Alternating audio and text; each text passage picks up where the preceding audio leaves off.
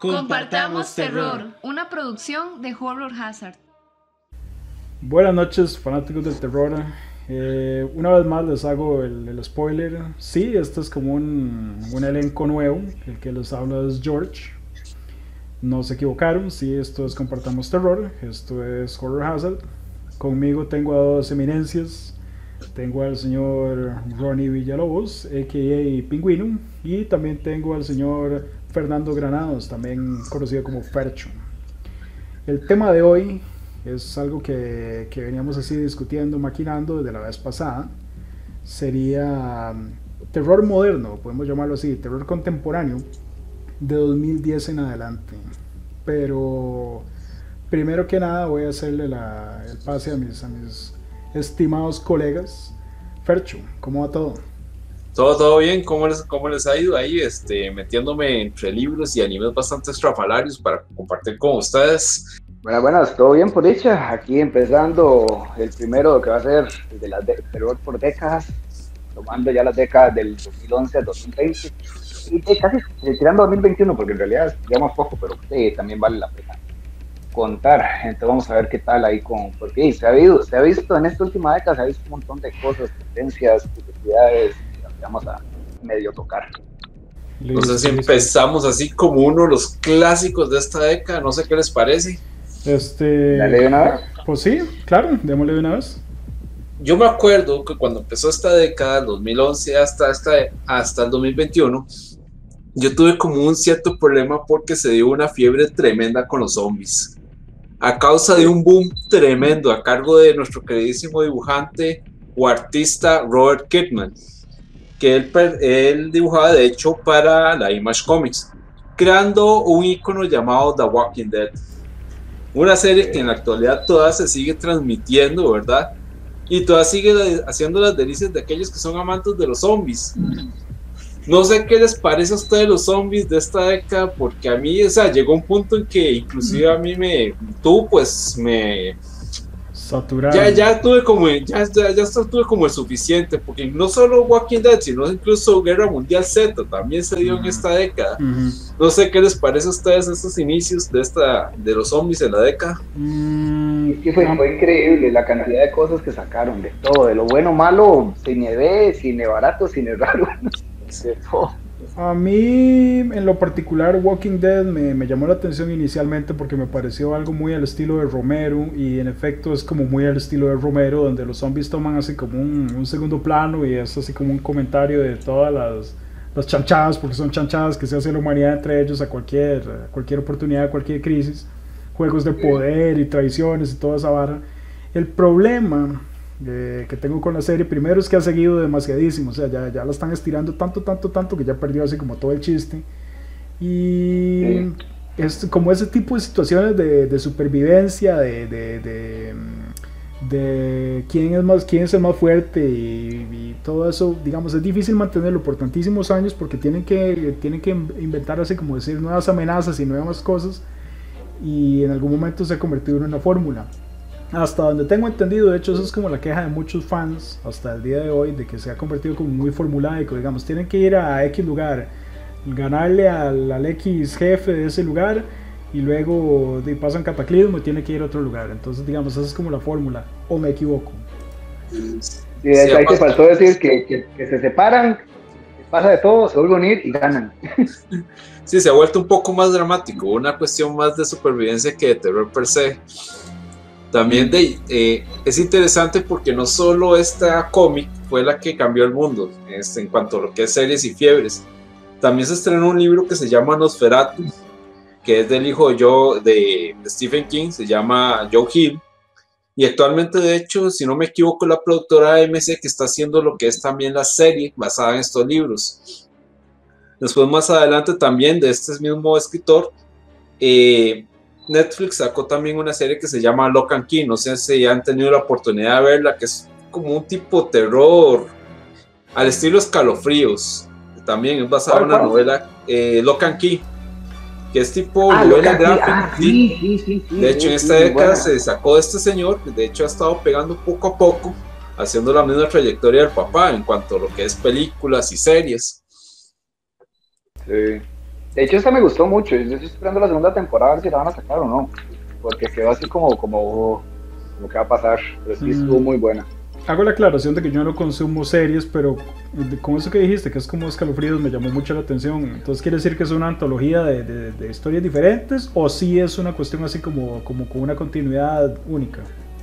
Es una continuidad única, pero más que todo es como las historias que te, capítulo a capítulo te van sorprendiendo porque son un grupo de niños que van descubriendo unas llaves, unas llaves que de hecho ellos son herederos de las mismas y estas llaves tienen peculiaridades este, muy interesantes. So, dan como poderes a estos niños de teletransportarse, volverse invisibles, volar, cuestiones así por el estilo. Y es que, y es que ahí como sin pegar spoilers y todo, como que hay algo que donde salió el material, donde sacaron la, donde hicieron las llaves. Entonces, todo es el entorno como ellos descubriendo qué pasó en el pasado y con los personajes ya grandes que no olvidan, que olvidan lo que pasó y otros que sí recuerdan. Entonces, ya uno se queda, sí, sí lo mete mucho en la trama y la verdad que sí estuvo muy buena. Y la parte ya mística de, de las llaves y todos los poderes, como uno desearía "Ah, una llave así, hay que quemar todo. Con eso, maniaco. ok, con eso que están diciendo, y vuelvo a repetir que yo realmente no consumo series y por lo tanto no sé absolutamente nada de nada, me suena similar a la trama de eh, Dark Knights Metal, del el evento de DC Comics, donde hay como un, un metal que por eso se llaman metahumanos, porque hay como un metal ahí que les da poderes, etc. Me, es como una, una comparación muy rara, pero eso es lo que me recordó. Por cierto, ese evento pasó en esta. No, en no esta tal, vez nada más por el metal, pero en realidad no, no, no, no, no, deriva mucho. No, Sí, no no, no, hay conexión, lo que pasa es que eso fue como lo que me recordó, por, por algún, por algún Sí, motivo, por eso, cuestión así es como trabaja mi cerebro. Sí, Sí. Pero no, digamos, ahí lo único que bueno, quería es que es un metal muy claro. La cuestión, y es que no, ya es que si uno se pone a decir que es el metal o que ya como que le spoilea muchas cosas, entonces no, tampoco es la gracia. Bueno, Ok. también salió, bueno, en esta época también fue algo fascinante porque salió una serie muy peculiar. O sea, en lo personal a mí me encantó y de hecho también el libro salió en esta época que es Lovecraft Country. Es una serie que es de Ah, hecho producida por este, Jordan Peele, que es el conocidísimo director de eh, eh. Los- si- no sé si han visto esta película, que es increíble, por cierto una serie bastante cargada de lo que es no solo de terror clásico, sino también de connotaciones sociales o en ese momento de lo que era el racismo de la época. No sé si han tenido la oportunidad de verla. Eh, tengo una, relación de, una relación de amor y odio muy, muy dura con esa serie porque el- todo el contexto político me, me- como que me sobrecarga igual porque ya lo he visto tanto, tanto en tantas cosas, pero el diseño de los monstruos está muy bien, o sea, me, me encantan los monstruos que salen, aunque a veces lo- los tiran así como muy de fondo, pero me gusta. Sí, aunque todo el mundo, no todo el mundo, sí ha tenido críticas, digamos, de los, de los fans así, de los coreanos más, más pegados, como que, que no, que no lo, no, lo, no lo abordaron bien, otros que dicen que sí, que sí lo abordaron bien, pero al final y al cabo es una buena serie. o sea, el Es que, digamos, Lovecraft Country solo se llama así como, como porque tiene un, un Pero no, diseño, un diseño así como Lovecraftiano los monstruos, pero en realidad no tiene nada que ver con Lovecraft. O sea, él, él, él- él no tiene nada que ver en eso, no fue como uno de sus libros, no, no tiene sus criaturas ni nada. Es un diseño similar, pero es nada más un nombre. Um, ahora que estamos hablando de antologías, yo tengo que mencionar que hay un montón de cosas entre las tendencias que descubrí que están regresando y que regresaron en esta en esta década. Entre ellos son las antologías, porque digamos, si, si recuerdan, Scary Stories to Tell in the Dark salió en 2019, que es aquella como, como inclusive que apunta hacia los chiquitos, que produjo Guillermo del Toro. Eso, digamos, es una antología como aquellas que a nosotros nos gustaban, Quicksilver Highway, eh. Creepshow, pero está como para chiquitos. Y también en 2015, si mal no recuerdo, salió Southbound, que son varias historias, esa sí está más pesada, esa tiene como un, un tema tipo Hellraiser, que son Sí, sí. tipos que en realidad están viajando por el, por el infierno, esa es una antología también. Me gusta que estén volviendo cosas así como de, como de la época de nosotros. Y sí, entre antologías, esas son las dos que más recuerdo. Porque yo me puse a Y investigar. esa como segunda no, no, la- no esa sí no la vi, esa segunda que, esa segunda que dices sí no la vi yo. Mae, vieras que eh, pasó como muy desapercibida, soy honesto, porque yo nada más la vi porque me, me gustó como el diseño de monstruos también. Los efectos no son nada así como, uy, está revolucionario, pero se, se dejan ver. Ah, Mm. Son como unos Pero ángeles negros, raros, Lovecraftianos, con, con tentáculos y cosas. Entonces, digamos, me, me llamó mucho la atención y por eso la vi y no salió mal, digamos, está bien. Y es que es interesante porque ahora que lo mencionas es una época de regresión. Estamos hablando de que en esta década no sé ni cuántos remakes hicieron, tanto buenos como malos, y todos nos echamos este Poltergeist. Bueno, en el caso mío que a mí nunca me gustó. De hecho, en esta época yo me acuerdo que uno de los remakes que más me gustó fue el de Evil Dead. Ujú, Todos muy los bueno. que tuvieron la oportunidad de verlo. Eh, También salieron remakes bastante buenos como el de Suspiria. Hay gente que todavía dice que es mejor el original de 1977, pero a mí en lo personal me encantó. Una época en que hay remakes malísimos y remakes muy buenos, pero siento que va, va muy ligado a esa necesidad de volver a renovar el, el terror desde las bases. No sé qué opinan Sí. ustedes. Sí. eh, De hecho, no íbamos a cantar eh, tan lejos de, hablando de, de, de esta, de la que serie que sacaron eh, eh, de Ash vs. Evil Dead, oh, que salió en buena, do- man. 2015. un entonces, negro pesadísimo, muy bueno, man. Sí, De hecho, sí, productor que es fue, Sam Raimi. fue cancelada. Ajá, y lástima que fue cancelada el 20 de abril de 2018. Tengo que fue cancelada. Sí, Pero sí pero es que digamos, igual no era como una historia que pudieran seguir por siempre. Está bien que haya durado un, un tiempito y ya la hayan dejado morir, no como, igual, volviendo a Walking Dead, no que la hubieran seguido estirando y estirando porque ya hubiera perdido la magia. Y, y lastimosamente, yo- a mí también, digamos, yo cuando empezó Walking Dead no le puse atención. Ya cuando empezó como a agarrar boom, digo yo, bueno, a ver qué es la vara. Y yo, la primera la primer temporada, digo, está bien, está loca. La segunda, no voy a decir que me fascinó, pero sí, estaba interesante. Y es que la, la parte, es, que al principio lo abordaron muy bien como la parte social, que decía, pucha, ok, se, se acabó, hay zombies que lo quieren comer por todo lado, y tengo que sobrevivir, tengo que buscar a mi familia, digamos, cómo sobrevive mi familia, cómo sobreviven mis amigos. Eh, lo, lo abordaron muy bien, pero ya como, decís, como dijiste antes, ya empezó a caer en que lo, lo alargaron tanto o ya no sabían ni qué sacar, este, al final se hizo con una fórmula y ya como perdió. Te, digo que yo, las últimas ya no las ya dejé de verlas. Volviendo a la, a la idea de los remakes que mencionaba Fercho, esa es otra de las tendencias que descubrí. Hay, hay como decir, inclusive varios tipos diferentes. Le- Les, comento un toquecito. Por ejemplo, eh, It de 2017, la, la película de terror más taquillera de la historia. Inclusive que le ganó al Exorcista, es un remake y es, y es de hecho importantísimo históricamente para nosotros en el género, porque introdujo a toda una generación a Stephen King y al horror en general. Y para terminar de hacerla, luego un par de años después salió Doctor Sueño, que también es mega importante porque es como una continuación no oficial de, del Resplandor. Y también sigue así como metido en todo lo que es el King verso. Entonces es importantísimo para todo lo que es King y para todo lo que es horror. Es toda una generación que no conocía estas cosas y ya los metieron ahí. Em, Lástima, lástima Doctor Sueño que no tuvo tanto pegue porque a mí me gustó mucho y como te digo, porque mucha gente no, no la ubicaba como continuación de Resplandor, sino como película sola. Yo creo que por ahí fue donde tal vez no pegó tanto, porque a mí me gustó, a mí, para ser a mí me gustó mucho. Sí, a mí también me encantó lo que fue Doctor Sueño. Y es algo muy curioso porque. Y también tiene otro hito, que es una producción de terror de alto presupuesto. Es Ujú. algo que cuesta mucho en realidad. ujú. Fue altísimo presupuesto y captó buen, captó buen público en realidad. De hecho, yo me acuerdo que esta década también hubo una película muy extraña, y de hecho también salió el libro en esta década, que generó como una especie de moda hacia el terror. No sé si ustedes se acuerdan de eh, Beer Box.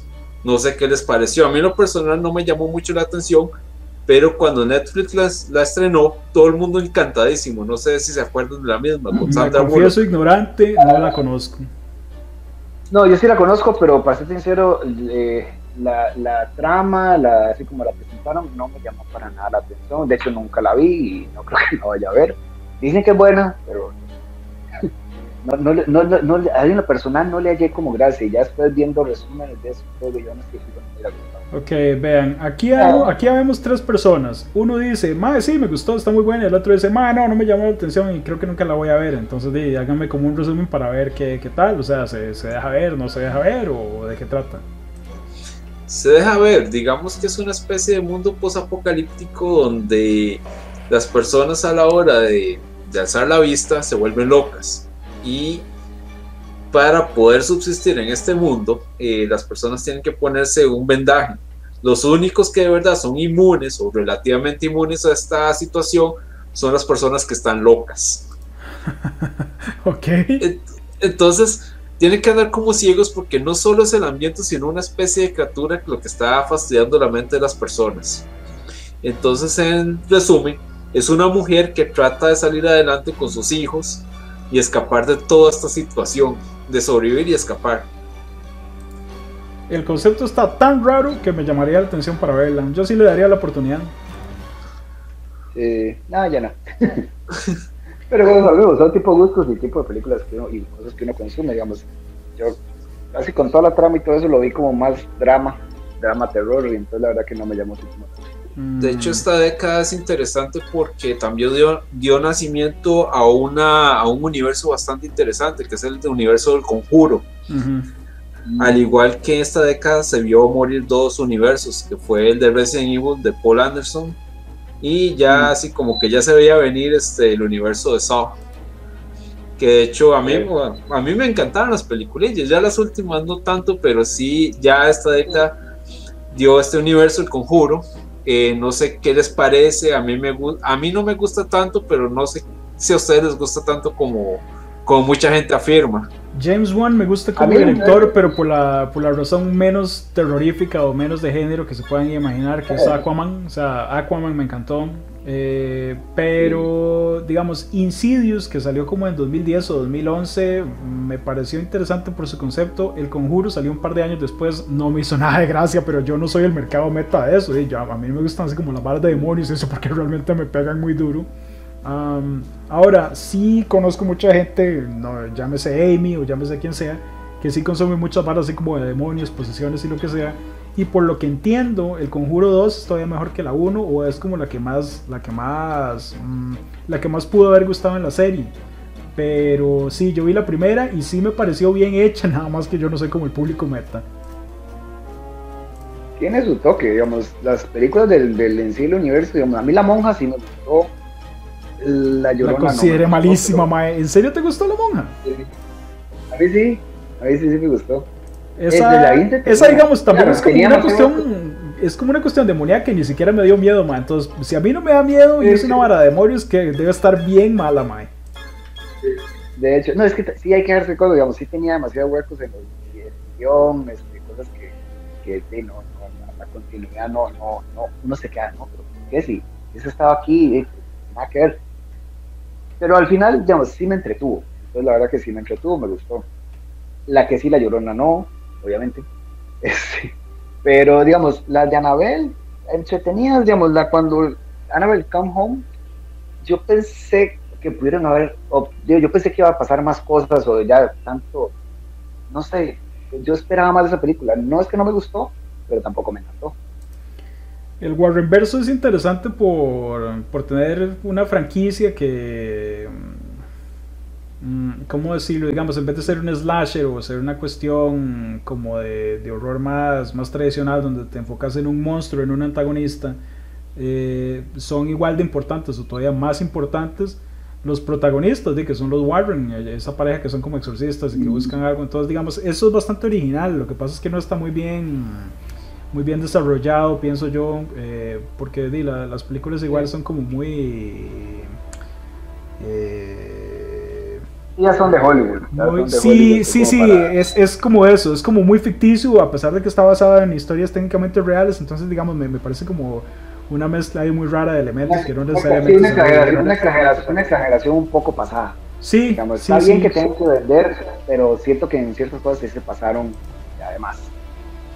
Igual, tal vez es por eso que me, que me pegó tanto el conjuro, porque yo lo sentí como una cuestión de muy, muy plausible, digamos. Son una gente que se, que se mete en una casa y la casa literalmente tiene el chamuco adentro y el chamuco se le mete a- así como a todo. Y, mae, o sea, eso me pareció relativamente Sí. plausible, pero ya después se vuelve Y, como estuvo, ya muy y estuvo vacilón porque hacían- sí, pero, pero estuvo vacilón porque hacían los, los guiños de Anabel porque ya sabían que iban a sacar las, las, las de Anabel, entonces está bien, digamos, ahí empezaron con eso, hacían los guiños, bien, perfecto. Y como dices, era muy, muy real, o, o uno dice que podía pasar, y uno, y uno sabe que hay historias de historias de historias de cosas que han pasado así, entonces, pero ya después, como te digo, pues ya fue como más hollywoodense, ya querían vender más, eh, que tirar más gente, ya siempre. Hablando de películas raras, ah, hablando de películas raras del conjuro y todos, y fue, esta década fue una cuestión que salieron dos directores con propuestas bastante densas. Uno es Ari Aster, con Midsommar, Hereditary, que de verdad los dos generan bastante controversia entre el público. algunos les fascina, otros no. Y después tenemos a Robert Eggers, que te viene con lo que es la bruja y lo que es el faro. A mí en lo personal me encanta más este director, pero ustedes qué opinan de ese, de esa, de esa, ¿cómo te digo? De esa de ese encontronazo o entre el público, porque realmente hay gente que dice que Hereditary es súper aburrida, pero tiene unas escenas muy crudas. Yo soy, a mí lo personal me que gustó. Me estaba durmiendo con Hereditary, o sea, esa es otra tendencia que salió. Bueno, digamos, yo la considero súper aburrida. Esa es otra tendencia de las que descubrí, o, las que yo llamo tendencias que salieron en esta década. Eh, vean, lo que es Babadook, eh, aquella que es como una mamá con un demonio en la casa y eso, lo que es Get Out, lo que es Hereditary y lo que es Midsommar son como metáforas o comentarios de la vida adulta, eso es lo que es. Y también es el, surgimiento de, de, la compañía A24, que es como muy de terror psicológico, apenas como para Rob, a Rob le encanta el terror psicológico. Pero sí, digamos, son como ese, ese tipo de terror, así como que uno tiene que inclusive sentarse a tomar notas como para decir, ah, sí, es que este contexto viene de esto, y es una metáfora de esto. No es algo que yo disfrute, digamos, a mí hay algunas que me parecen súper aburridas, por ejemplo, Hereditary, y otras que me, que me llegan a molestar, o sea, que yo dije, madre, qué, qué pereza, o sea, tengo que ver esto, o sea, que yo quiero como quitarla a medio, pero porque realmente me, me, molesta, no es que me incomode, no es que me dé miedo, sino que me molesta, como Babadook. Pero dentro de esa misma tendencia les, tengo una sugerencia para todos aquellos que disfrutan como de ese, de ese género. Se le ha llamado una manifestación extrema del, patriarcado contra el feminismo, así es como se le ha llamado un par de veces, pero para mí es nada más una historia de caníbales. Se llama The Woman, es de 2011, por si les gusta, véanla, yo considero que es una peli rara, mm, sangrienta, violenta, pero se disfruta.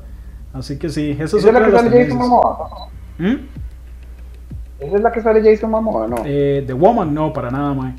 Eh, es como un chavalo ahí X y una mujer bastante guapa, pero que no hace papel guapo, o sea, se ve horrible en ese papel.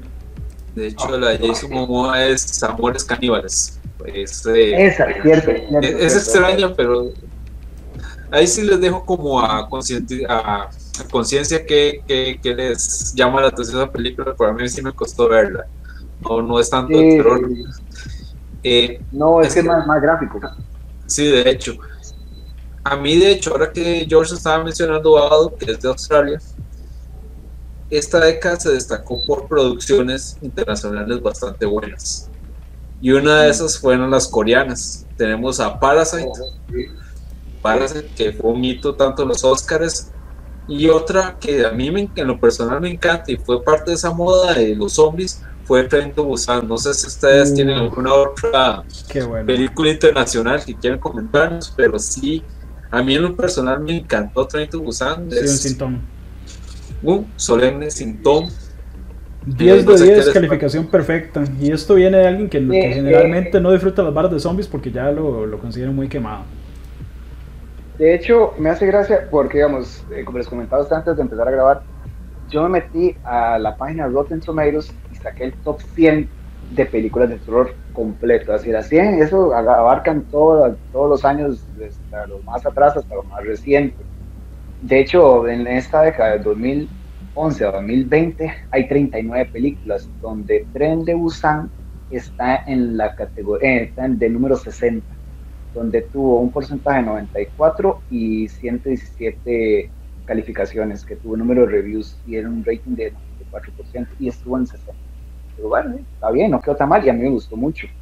Lo que sí se ha visto también demasiado fue ya la cantidad de películas, eh, no películas, digamos, series, ya series de terror, digamos, empezando con Walking Dead, yo creo que esa fue la que, empezó a disparar que la gente viera, no, mira, a la gente les gusta las, de terror y todo, porque ha salido demasiadas, demasiadas, demasiadas, y este último, digamos, ya con la batalla que hay de los de, streaming y las plataformas, digamos que Amazon, que el otro, que, que ya que Netflix, han sacado muchas series. De hecho, entre el un top 10 que me encontré está de primero American Horror Story.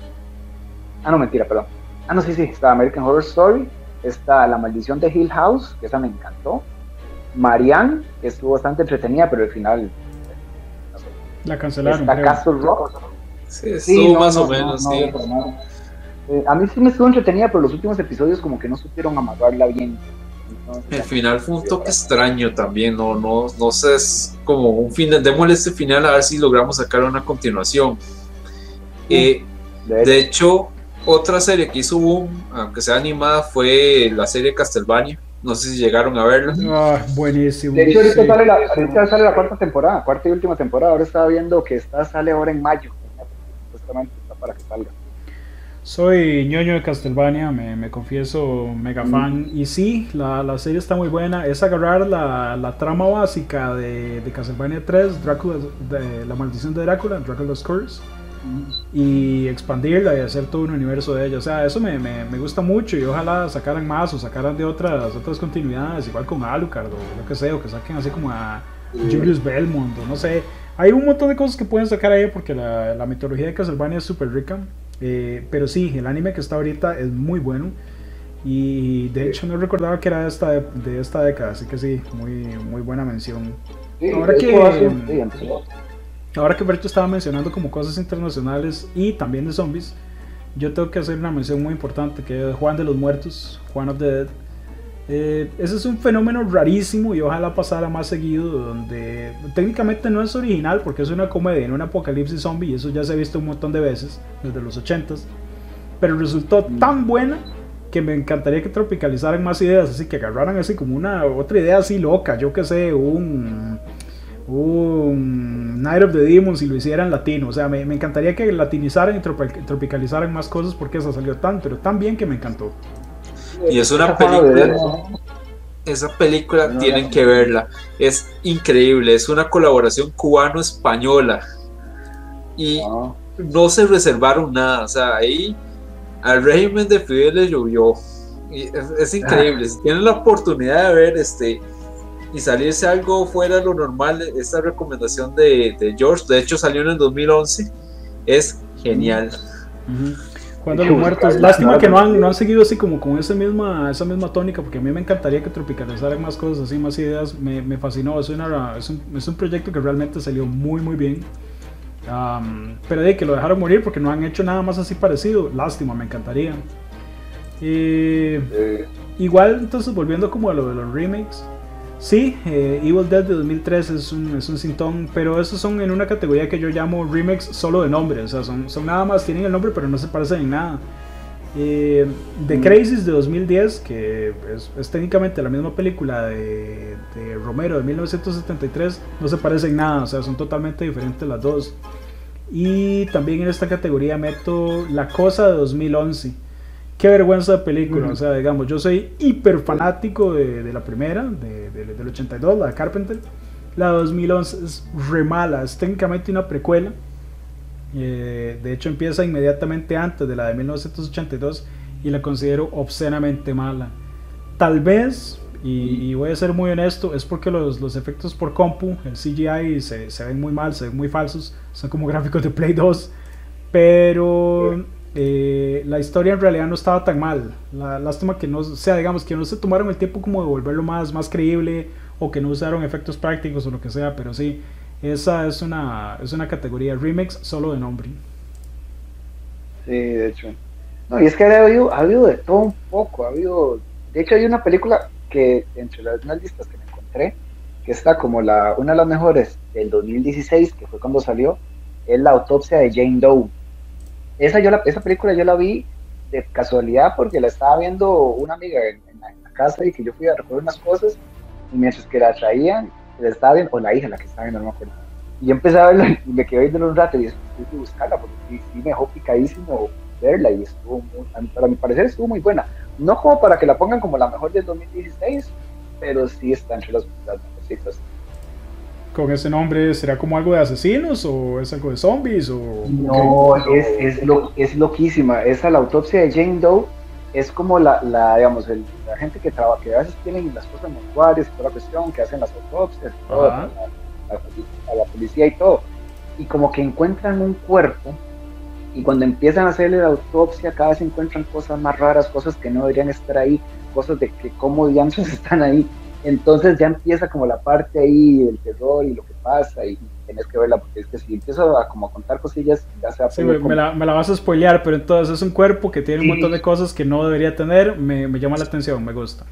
Va, sí. va, y ya como va avanzando va subiendo de tono todo lo que pasa y, y, y tiene lo suyo. A mí, a mí lo personal me mucho. Okay. A mí también me encantó y de hecho es prácticamente toda la trama se desarrolla con solo tres actores prácticamente mm. los, los, este, los patólogos y el cuerpo, en este caso Jane Doe, ¿verdad? Es un cuerpo bastante estrafalario, bastante extraño que de, va teniendo sus efectos a lo largo de la noche que transcurre esta autopsia.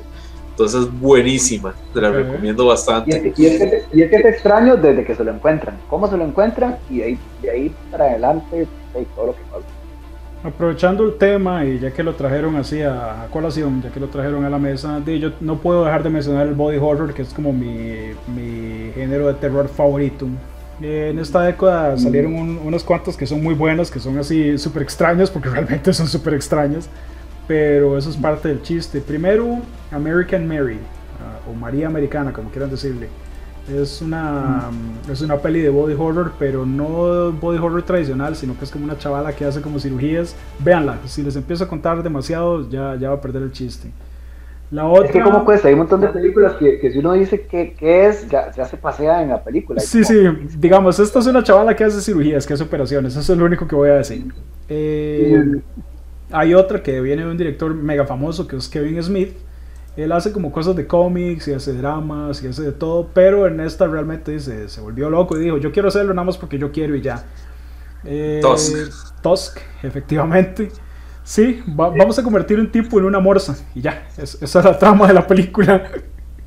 pero sí, eh, body horror y, y, gore, pero siendo, es, esas dos de hecho siguen siendo como aquello de, de, de tortura, que, que, es una tendencia que viene de unos años antes como con Saw. Eh, otra que les voy a recomendar, y esa tal vez no es tan conocida, muy muy buena, muy pero muy buena, es Spring o Primavera de 2014. Como todos, que es un, es un body horror bien, bien, pero bien extraño. Y es de esas combinaciones bien hechas entre romance y horror que, que tanto me gustan a mí.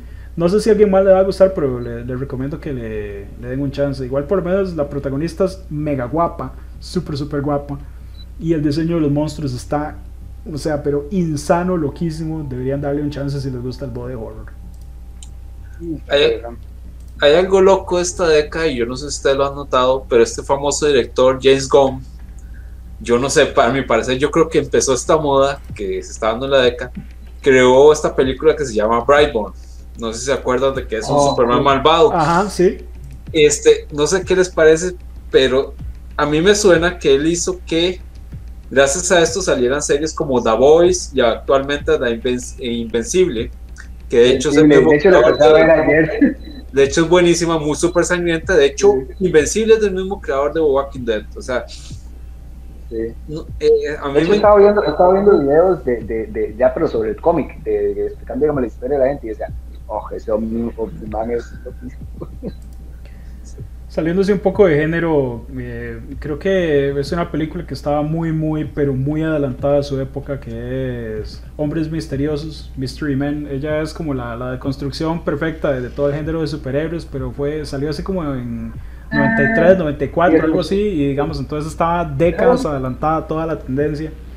Eh, pero lo que es así como un superhéroe maligno, o sea, un superhéroe que salga mal, es un, es un concepto que sí se ha visto muchísimo, muchísimo en cómics, en juegos, pero no necesariamente en pelis, en series. Así que sí, eh, Brightburn sí pudiera ser muy responsable de la tendencia. Eh, bueno, igual es por la época, ¿verdad? Igual también salió Doom Patrol, que a mí me encanta. Doom Patrol es buenísima, aunque no sea de horror, se la recomiendo. Sí, de hecho que sí. Mira, y ahí en, en, en directores y todo, sí tengo que mencionar porque él, digamos, es Rob Stone digamos, a él yo lo conocí cuando era el White Zombie, el grupo, ya cuando se solista, y ya desde, ya desde ese tiempo, digamos, los, las ilustraciones que él hacía, los cómics y todo, era loquísimo la mente de ese chavalo. Digamos, ha hecho, creo que son 1, 2, 3, 4, 5, 6, 7, 8 películas, empezando en el 2003 hasta la última que fue en el 2019, que para esta categoría entrarían tres, que sería Lords of Salem, 31 y Three from Hell, los tres del infierno, Ujú. que esa es una continuación directa de los Devil's Reject, Ujú. que por sí ya es una continuación directa de Casa de los Mil Cuerpos Ujú. y que de hecho en, en Los Tres del Infierno me encantó porque sin querer fue una despedida al actor Sid Heck que hace Captain Spaulding, ¿no? Sí. porque, y me hace gracia porque en la película dice es que pasaron 10 años y todo, y de hecho el chaval ya estaba enfermo y de hecho ya estaba casi terminal, o sea, ya terminaron de, de filmar la parte de él y al se murió, lástima que no pudo ir al, al estreno ni nada. Ujú. Y entonces vos ves al actor y dices, sí crees que estuvo 10 años guardado en una prisión hecho de leña, porque ya hecho de leña, literalmente. Y fue como una, fue como una bonita este, despedida, porque él como, como Captain Spaulding fue icónico. De hecho, yo tengo ahí un favorito que ha comprado en una de las, de las maratones de terror que vendían y todo. Y, o sea, a mí es que las películas de terror son me fascinan. No me fascina como las termina la mayoría, Tengo Pero una, una sí, relación de amor-odio con, con él, digamos. Hellbilly Deluxe, el, el primer álbum como solista que sacó, Oh. es un clásico y me fascina hasta el día de hoy, todavía lo escucho de vez en cuando. Eh, como músico también, aunque a nadie le guste, a mí me encantó mucho Educated Horses, que fue donde cambió así como todo el look y todo el Oh. estilo musical. O sea, a mí me Yo gustó tengo- mucho. Yo tengo ese disco. Ese disco lo gané en una rifa. Ma, digamos, es- yo lo considero buenísimo. Eh, como cineasta, tengo problemas graves con él porque, porque sus Halloween no me gustaron para nada. O sea, y yo soy súper fanático de Halloween. Halloween de 2 Michael sí, Myers. a mí, a mí Halloween 2 sí me gustó. A mí la Halloween, la 1 no tanto, la que la, de hecho la Halloween 2 es del 2009. Y la Halloween, la primera que sacó él es del 2007. Ujú, ma, pero digamos, yo, yo considero que son re malas. Ahora, habiendo dicho eso, sí me gusta mucho todo lo que es eh, La Casa de los Mil Cadáveres y The Devil's Rejects y Three from Hell. O sea, la- las tres son muy buenas, las recomiendo y son, De hecho, son muy diferentes entre ellas. O sea, son, son pelis diferentes. Sí, son películas que se, que se sostienen por sí solas. Sí, Pero si ya, si ya las conectas en el mismo universo, ya quedas como loco. sí. De hecho, ya cuando, cuando nos toca hablar de esas primeras dos, que son de la década del 2001 y del 2010, este, sí vale la pena porque tiene sus curiosidades de, de- de lo que pasó y todo. Además, estas últimas tres, eh, digamos, Lords of Salem, a mí me gustó mucho, era como muy loca, pero no me gustó cómo terminó. O sea, terminó así como, como, no, ¿cómo va a terminar así? De hecho, 31 también, o sea, toda la trama, toda la persecución, todas las matanzas, todo lo que pasó estuvo muy bien, pero igual no terminó bien. Es más, hasta la misma Tree from Hell terminó mejor, para mi gusto, de las últimas, pero yo siento que es que las de Rob Zombie son muy buenas, pero no logra cerrarlas bien. Mm, él tiene como muchas ideas interesantes, pero no sabe explotarlas o no sabe seguirlas, ¿sí? porque, porque Sí. no sé, es, es como su estilo, la verdad. O sea, él tiene un estilo y está bien que se pegue a su estilo, ¿sí? porque eso es lo que le da plata al final. Pero, por ejemplo, yo de la primera, de, de La Casa de los Mil Cadáveres, me hubiera encantado que hubiera hecho un montón de cosas más con el Doctor Satán. Primero, es un nombre increíble para un villano, o sea, Doctor Satán, mae, ¿qué, qué más de, querés? hecho, de, hecho, sí lo, de hecho, sí lo hizo. Es De hecho, esa película fue retrasada yo no sé cuántas veces, porque él llegaba, la terminó, la presentó y no lo dejaron sacarla. O sea, de los de censura le dijeron, no más, no puedes sacar estas varas. Tuvo que hacer un montón de recortes, la volvió a presentar y se la volvieron a rechazar.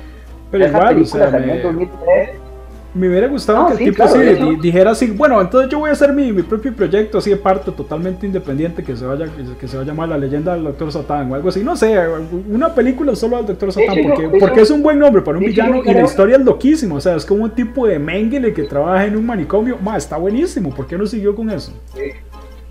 De hecho, y nos estamos, nos estamos pasando de década, pero sí. De hecho, yo creo que Sí. hubiera sido.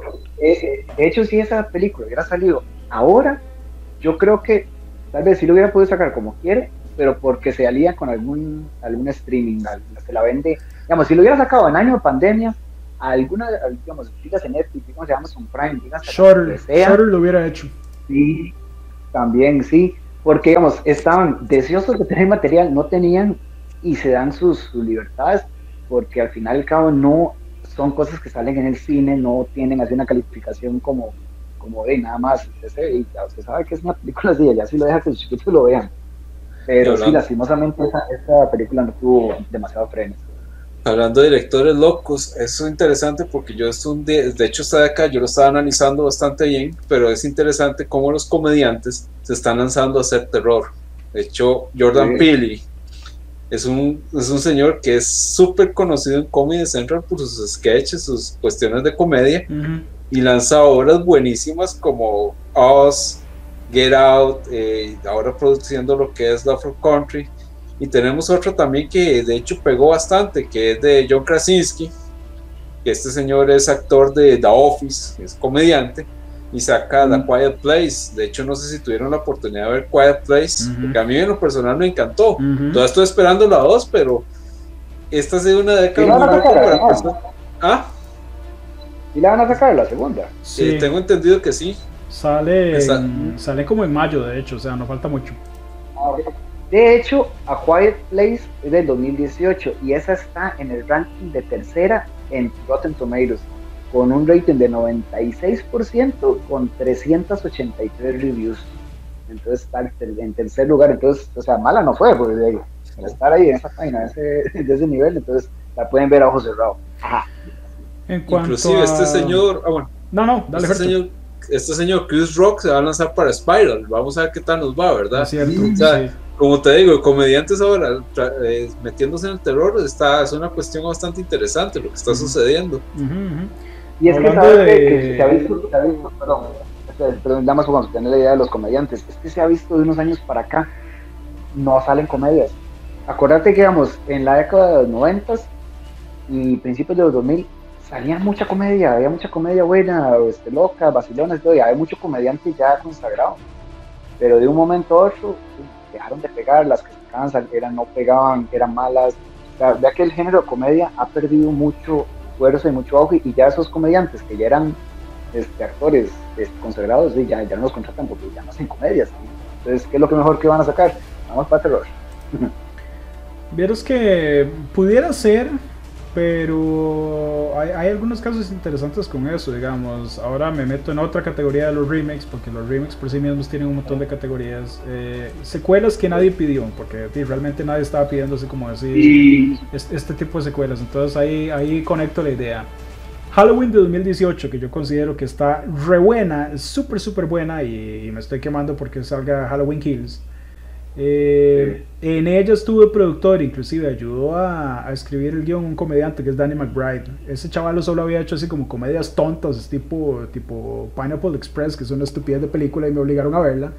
Um, pero digamos, ese chaval solo hacía como comedias tontas y ese más está de productor y escritor y realmente hizo un muy buen trabajo porque aparentemente ha sido fanático de Halloween toda su vida. Es como que me metan a mí a escribir una peli de Halloween. Y eh, dentro de esa misma categoría de, de, de, secuelas que nadie pidió, La Bruja de Blair de 2016. O sea, ¿quién quería una, una secuela de La Bruja de Blair? Nadie. O sea, nadie pidió esa vara. ¿Vos, vos, vos sabes que esa, esa está entre las peores. Sí, por supuesto. Esa está categorizada en la, de los, en la del 2016 como la peor película del 2016. Es que y la segunda es no fue la gran cosa tampoco, o sea, no, lo peor es... No, es que... porque es que eso es lo raro, o sea, la primera pegó demasiado porque era como las primeras que han sacado a falso documental, que todo el mundo, a mucha uh -huh. gente pensó que realmente era una película real, uh -huh. que era un documental real que sacaron. Ya la segunda, digo, usted sabe, usted la vieron, o sea, totalmente cambió la... La chavala gótica vale que valga la pena ver esa película, pero por lo demás es una basura. Entonces uno dice, no, madre, no. ¿Y qué han sacado de esa tercera? Como, como un make así, esa. No. No, igual digamos, eh, igual lo que es este el aro, ring, eh, ¿para qué? O sea, ¿por qué más Samara? Ya, ya Samara ni siquiera, ya nadie usa VHs, ya digamos, pero existió un Rings, así se llama, de 2017, son secuelas que nadie pidió, o sea, nadie estaba pidiendo esa vara. De ellos, hasta donde yo entiendo, La Bruja de Blair de 2016, aunque yo la considere re mala porque sí la vi, de, tiene como su, su grupito, su, su séquito, su culto de gente que le gusta mucho. Halloween 2018 es, es muy buena y, como que revitalizó todo lo que son los slashers. La que queda ahí como por fuera, que, que, que aparentemente nadie le gustó y pasó así como sin pena ni gloria, fue Rings de 2017. Pero sí, esa es, esa es otra categoría extraña que, que, pasó en esta década. Sí, de hecho, es que sí son cosas que uno dice, no. O también, es que me hace gracia también como peli, como ya lo que ya, ya no, se ven que ya no tienen ideas, lo como lo que pasó con Slenderman de 2018. O sea, ¿qué tanto pensaste que ibas a sacar una película de una creepypasta de internet? ¿Qué tanto pensaste que iba a quedar buena una película? ¿Qué tanto pensó el que aceptó hacer una película de Slenderman que iba a ser buena? O sea, y eso está entre la, la peor del 2018. Eh, el problema no, no es la, la, fuente, el problema es que tardaron demasiado en hacerla, porque Slenderman tuvo su juego y, fue mega popular y fue una creepypasta muy, muy conocida y por todo lo que son los, los, los foros estilo 4chan y todo eso, pero se tardaron como decir 7 años a sacar la peli, o sea, ya, ya les había agarrado demasiado tarde. Y se acuerdan las fotos que sacaban y las hacían tan bien hechas que uno decía, ay. Sí, sí. Pero sí, tenés razón, perdió totalmente la fuerza. Y es que bueno, lo mismo, ya no sabían qué sacar. Y que bueno, y sacamos la estrella. Bueno, sí, eso, eso es una tendencia que se habla mucho de que Hollywood entró en, en, una crisis argumental desde hace un montón de años y por eso solo sacan así como cosas que ya existían antes. Yo, de eso, eso viene desde hace como 40 años. La gente está descubriendo el agua tibia, pero de, ¿qué, ¿qué, te diré? No, y otra que también la del Feliz Día de tu Muerte, la 1 estuvo muy buena. Ahí hubiera terminado perfecto. Sacaron el Feliz Día de tu Muerte 2, o sea, esa está también categorizada entre las peores. ¿Esa qué año es del 2017? Ah, no, el 2017 Feliz Día de tu Muerte, esta no qué año fue.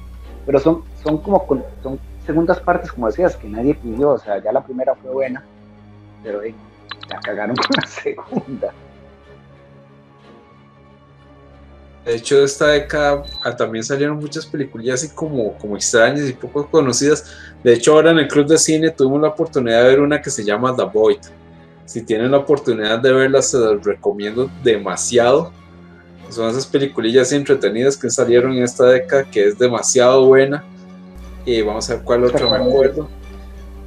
¿Esa cuál era? Esa era la de. Eso es un relato de un pueblito este, pequeño donde está ocurriendo una serie de ritos extraños. Y aparentemente hay una secta que está tratando a través de la muerte conectarse con otra dimensión. Es, es muy buena, se la recomiendo para lo que es si tienen una si, si Silent Hill y Evento Horizonte tuvieran un hijo, se llamaría The Void. Luego, otra que otra que es bastante interesante y loca, que de hecho a mí me gustó, pero más que todo para pasar las tardes de palomitas, eh, la cabaña en el bosque. No sé si se acuerdan de la cabaña en el bosque, salió esta década. o sea, esas son peliculillas como para pasar el rato que a mí me encantaron. Y sí, Halloween 2018 me encantó también. Es genial ahora que George lo mencionaba. No sé si ustedes tuvieron la chance de jugar esta década, porque sí salieron juegos bastante extraños, como Five Nights at Freddy's. No sé si se acuerdan el book que fue. Es de esta década. Eh, todavía. Sí, de hecho, es del 2014 en adelante. Ah, ok. Sí, es, es un boom y viene película y ya, ya salió como la, la parodia extraña con Nicolas Cage, pero sí. De hecho, yo vi resumen de esa de Nicolas Cage y, y, se ve vacilona, sí se ve como entretenida. Totalmente estúpida. ¿Cómo ese chaval, siendo un actor así que, si no me equivoco, tiene un Oscar, hace así como lo, lo que le ponga enfrente? Él, él, él, yo creo que nada más trabaja como por gusto, por cosas que le dan gracia o Así, ah, hagámoslo. Sí. No, en realidad yo creo que por plata, porque ese juego ha estado como declarado por Carlos y no sé cuántas veces. Ah, bueno, no, no estoy al tanto de su situación financiera, pero podría ser. Sí, se llama Willis Wonderland, creo que es como se llama esa película ah, Nicolas Cage. Y es raro, porque es un actor que saca una película buena y saca una mala. De hecho, la que muchos mencionan es esta película Mandy, el color que cayó del cielo como una de las más reconocidas de este señor en esta última década. Sí, con, la, con las llamas mutantes. ¿verdad? Y salió gracias al señor Satán, nuestro queridísimo Doom. Excelente juego de matar demonios. Ah, eh, 2016, sí. Oh, sí. Por dicha salió Doom. Este, eh, Eternal salió hace, creo que fue el año pasado, ¿verdad? ¿Cuál? Eh, sí, de hecho, Doom Eternal. Este, eh, también hay otro juego que es súper clásico. Sacaron varios remakes de Resident Evil. No sé si se acuerdan: Resident Evil 3, el 2. Y también hay uno que se volvió un, perdón, un clásico tremendo, que es este Alien Isolation, que es de, de Survival the Road, que también fue un boom increíble en esta década. En lo personal no he tenido la oportunidad de jugarlo porque yo soy más de esas personas de volar balazos que de esconderme. Pero no sé si tuvieron la oportunidad de jugar algún otro durante esta década, porque sí, sí vinieron muy buenos juegos. En cuanto a juegos, sí, yo he jugado los remakes de, de, Resident porque quería como, quería como darles una oportunidad porque son, de, son, son clásicos para mí, son de la época noventera que yo conozco muy bien. Eh, sí, no, yo, seguí, yo también seguí la, la, la, la, línea, digamos, yo jugué el Resident 1, 2, 3, el 4 no le pude dar la vuelta, pues ya para ese tiempo este, perdí el de Play 2 y ya, Luego el 5, de hecho ahí tengo el 5 Gold Edition. Este, el 6 no lo jugué, el código Verónica lo jugué en su momento también. O sea, todo eso a mí me encantaba, o sea, es que era, era bueno, era, era como entretenido ya empezar a volar balas por todo lado, buscar balas más, eh, armas más fuertes, era como el que no hayas jugado el 6, de, no, no te perdiste de nada, mae. Fue, fue como una cosa ahí rarísima. Relleno, fue relleno. E, experimento amorfo, no, no sé qué pasó, pero sé. En cuanto a juegos, de yo, yo esta década, mae, que viejo me siento diciendo esto, pero digamos, ya, ya estuve así como muy desconectado de lo que son juegos, o sea, solo, solo he consumido muchas pelis. Eh, no sé, como que le perdí el gusto porque, no sé, probablemente por tiempo ya no puedo sentarme así como seis horas a, experimentar con un juego seguido, porque no, no, no puedo, no, no, me lo permite la vida. Pero. No, mira, hasta las mismas series, bueno, yo que he sido más series, o sea, a veces uno, uno quiere tirárselo todo y no logra, y tiene se queda picado y no está viendo en qué momento vuelve. Porque eso se ha salido mucho, series de rol, las, de la maldición de Hill House y Fly Manor, me encantaron, buenas. De hecho, esa serie es la de Haunted, que ahora vi Haunted Latinoamérica, que estuvo muy buena, vi que historias cortitas. Sí, la hermano no la he tenido la, oportunidad de verla, la de Hill House, es que tengo una situación con ella, hasta que lea el libro la, la veo la serie. Mm, La de Blind Manor estuvo buena, a mí no me gustó también, es que era, era toda rara, era como, como si una parte, otra no, entonces no sé, se viajaba todo con la historia. De hecho, la de American Horror Story, que también de esta, de esta época, yo he visto la mayoría. Las últimas dos no las he visto, para ser sincero, dos o tres, pero ya no perdí. Pero digamos, en las que más me encantaron fue la de Coven, esa me encantó, ya con las brujas, ya después lo que fue Friction y lo que fue Roanoke la de Rono, que es que empezó tan rara y, tan loca y uno se queda aquí todo pillado. Entonces, sí, sí, me, me, envolvió bastante bien en la historia esa, esa temporada. Después mm. han habido series. Bates Motel, tengo que admitir que nunca me llamó la atención verla. Y tuvo su pegue, tuvo su auge, tuvo su fanbase, todo, pero nunca me llamó la atención. El Exorcista, solo vi la primera temporada, no la segunda me perdió, igual ya la cancelaron, mucho pero sí hubieron mucho, mucho, mucho de series. Y tanto las, como decía ahora Fercho, que las coreanas y todo que han sacado en los últimos años son muy buenas también, de terror y todo, o sea, son loquísimas. Volviendo a algo que había mencionado Ronnie, que fue Feliz Día de tu Muerte, Happy Death Day. Eh, eso es como una tendencia muy ochentera de meter horror en, en cualquier festividad, en cualquier situación o lo que sea, nada más como para sacarle plata. Y me gusta que estemos volviendo a eso, porque yo soy muy ochentero. Eh, entre otras de las cosas muy importantes, bueno, muy importantes entre comillas, digo yo, para el horror que salió esta década, Krampus. Krampus fue, fue realmente una peli mala, o sea, porque yo la considero muy mala.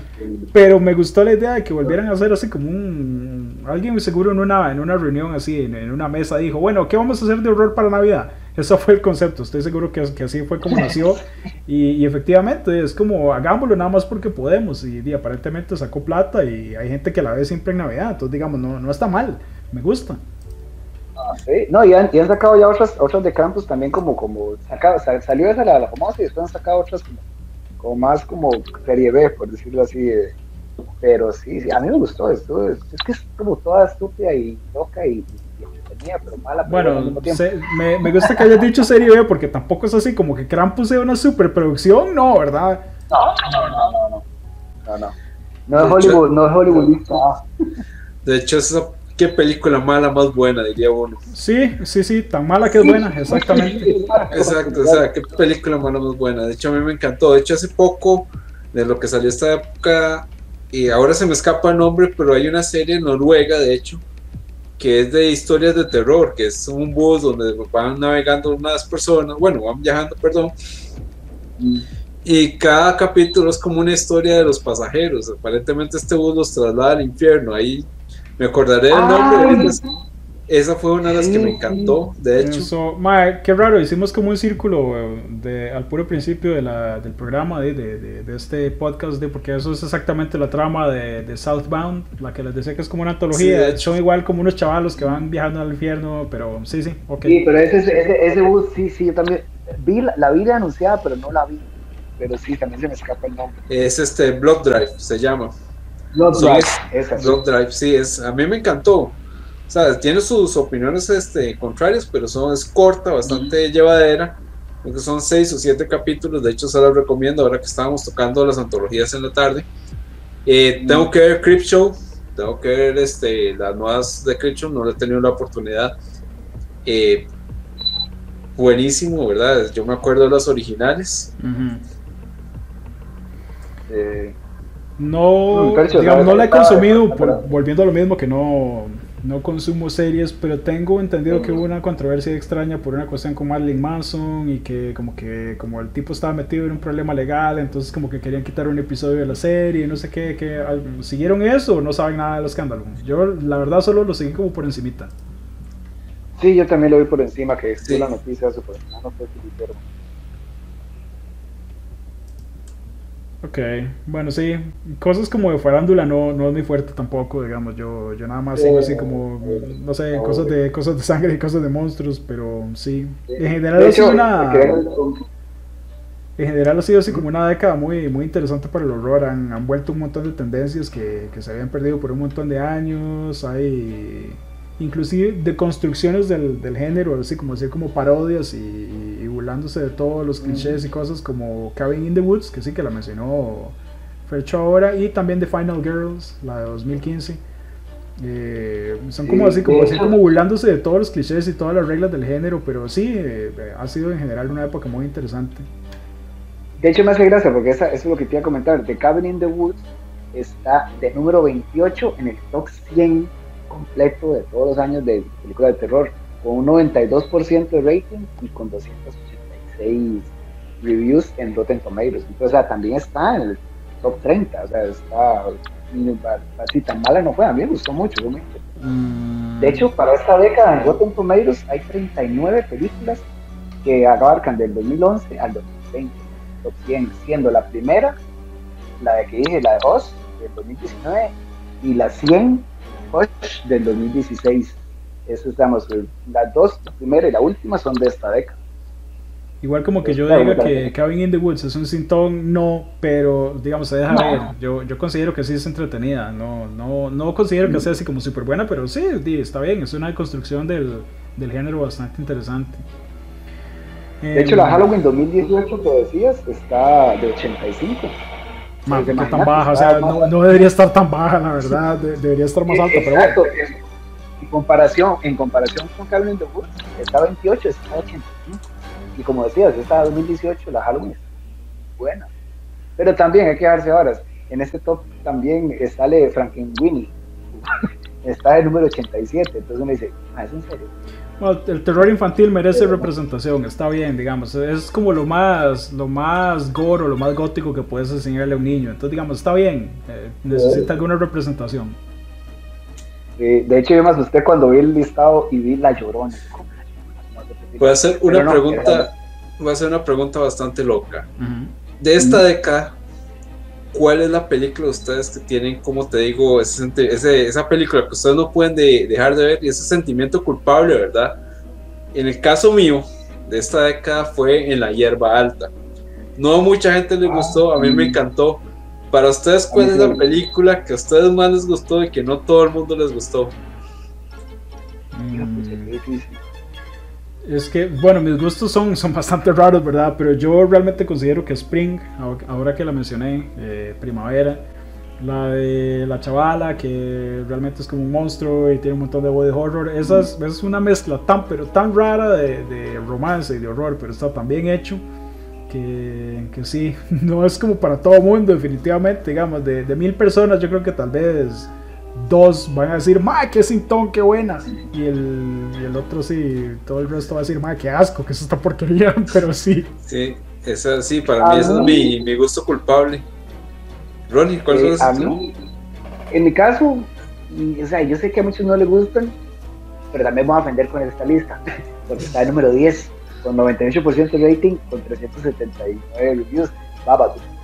A mí Babadook me gustó, mm. o sea, a mí me entretuvo ese ruido y todo, y yo sé que mucha gente no, porque la ve tonta, la ve estúpida, la ve como, man, no, pero me hicieron, y yo la vi así como, como viendo a ver qué, qué veía, así en Netflix, así, de Ay, pongamos esa, solo porque se vio un bicho raro ahí todo en la, en la, en la, portada, que nunca se ve un bicho así en la, en, la película, pero hey, eso, con eso me, me, me pegó.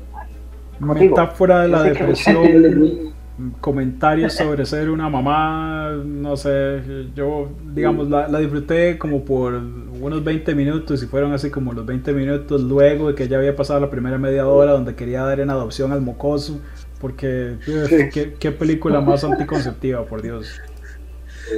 Va, y, y, lo increíble, está el número 10 en el top 100 de películas de terror. No, a mí también me gustó. Eso me gustó, pero. No, no, o sea, como para que esté así de, de alto en la lista, no, jamás. Así lo podemos. sí, Hereditario está de, de 13 y ya dijimos que no está. Sí, no, yo, igual, bueno, para, para gustos colores, pero yo creo que esa lista de, no, no sé. Sí, es que ese Rotten Tomatoes, sí, al final es como de todo un poco, de realidad, uno lo agarra como base, pero sí, no te digo que yo topé a Franklin y, y otras, y, vamos, ya van a ver en las, en las siguientes décadas también cosas que está, tan alta esta, pero bueno, en estos 39 están esas, esas. De hecho, el conjuro está en 92 entre la del 2003 y yo, bueno, está bien, porque fue buena, pues no fue tan buena. Está Hosh, que está la número 100. Hay ciertas cosas que, que uno dice, bueno, está bien, yo creo que sí se que esté baja. Tren de Busan, yo sí hubiera querido que estuviera un poquito más alta, no que estuviera en el puesto 60, pero bueno. Uf, no, merece estar mucho más alto.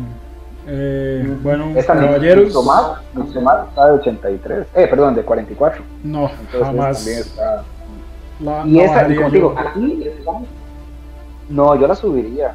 Yo, yo, yo, yo, digo, en esa Rotten Tomatoes está 44. En otro, en varias páginas que encontré, está como entre las mejores del 2019. Y yo, ok, bueno, está bien. Pero bueno, amigo, como dices, para gustos colores. Ari Aster, yo tengo una relación amor-odio con ese chaval. Son, son películas de ver una vez y luego pasar así como unos tres años y volverlas a ver tal vez.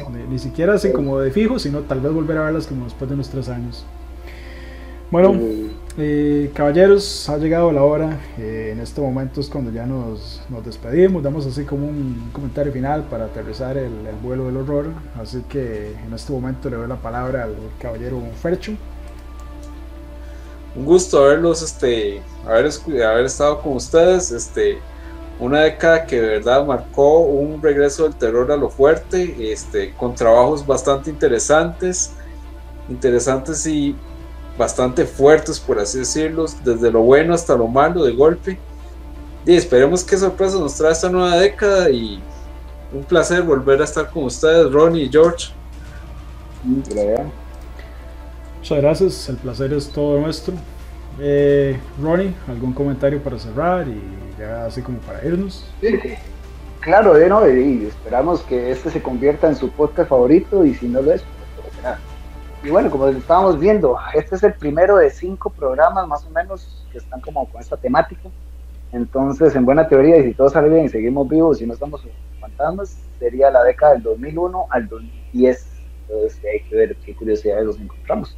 Pero al menos esta, esta fue como muy cargada de películas, series y todo, y, con el año de pandemia se pudo ver desde el principio de año las películas que salieron y después como de abril en adelante la calidad de las películas que fueron saliendo, porque, pero de todo hubo. Entonces, vamos a ver qué nos, qué nos deparan los próximos programas. Buenas noches. Listo, listo. Pues yo cerraré diciendo esto. Creo que es una década de no tanta innovación, porque ahora que, que, me puse a investigar y ahora que estamos comentando, no veo así como tantísimas cosas nuevas, pero me gusta que estemos volviendo y retomando raíces y, y cosas buenas del pasado. Así que es como decir como una, una década boomerang. Tómenlo como quieran, si eso es positivo o, o, negativo, pero yo realmente considero que el, el terror contemporáneo tiene todavía mucho que dar. Eh, hay por ahí cosas psicológicas, hay cosas artísticas, hay comentarios de la sociedad, comentarios de la vida adulta, hay de construcciones del género, en fin, pero lo importante es que ustedes sigan consumiendo horror, o sea, el, el, género se presta para muchas cosas y para tener discusiones como estas. Vean que llevamos una hora hablando paja solo de esta, de esta década, así que hay mucho de qué hablar. Siempre consuman horror y siempre consuman horror hazard, por supuesto. Compartamos terror, random horror, la cabina, todo de nosotros. Así que, bueno, con eso cerramos. Buenas noches, buenos días, buenas tardes. No sé cuándo nos están oyendo, pero que disfruten el día. Listo, buena vida, gente. Que tengan dulces pesadillas, además. También.